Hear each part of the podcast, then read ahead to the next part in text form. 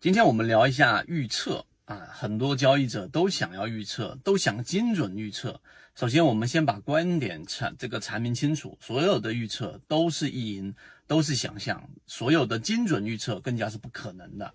那预测到底是什么样的一个含义呢？在缠论里面有很清晰的描述。今天我们用可能三分钟不到就把核心的关键告诉给大家。首先，第一个。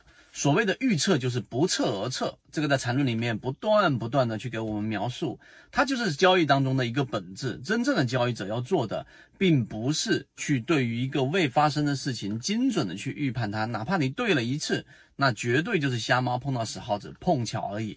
真正的大部分时候的交易者，更多的时候是用概率来去帮我们做这样的一个护航，所以不测而测，实际上是把所有可能的事情都做好。第二个事情。分类，当你做了分类之后呢？分类在缠论里面，它用了一个数学公式，所有人一到这个地方就打住了，好像很高级，好像很难懂分段函数，但实际上呢，并没有那么复杂。那第二点，我们告诉给大家，你要去做预测也好，预判也好，要做到的事情就是说做分类。分类里面，就像我们在圈子里面举实际的例子，我们说的金云报九，我们做了各种各样的分类。例如说，它所属的板块是属于主流的板块；例如说，它的价值性，它是属于这个分支行业里面我们看到的龙头啊，这是第二个。第三个，这个上市公司是属于有价值的落难校花。那校花是一个点，落难是另外一个点，就它出现过超跌，在二零二二年出现过一次打到蓝色超跌，跌幅非常快速的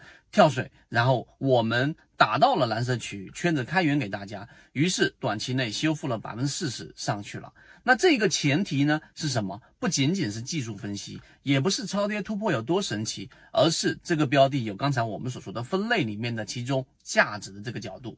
所以分类这是第二个对于预测的一个重要话题。第三个就很多人忽略了，什么意思呢？就是我要做分类，是不是要排除可各种各样的可能性？那在缠论的原话当中，如果你去看了，很明确的说了，就是不要做任何的排除。也就是说，它可能出现的各种情况，你全部都做好分类之后，第三点核心出来了，就是你要找到边界，这是最难的地方，边界很难找。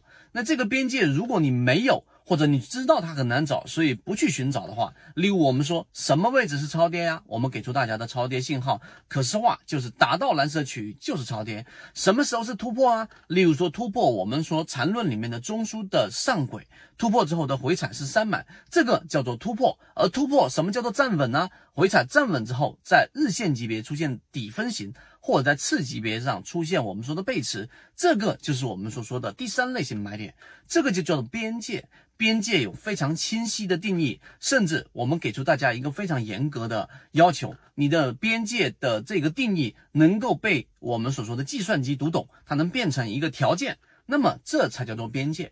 所以，我们总结一下，所谓的预测就是不测而测。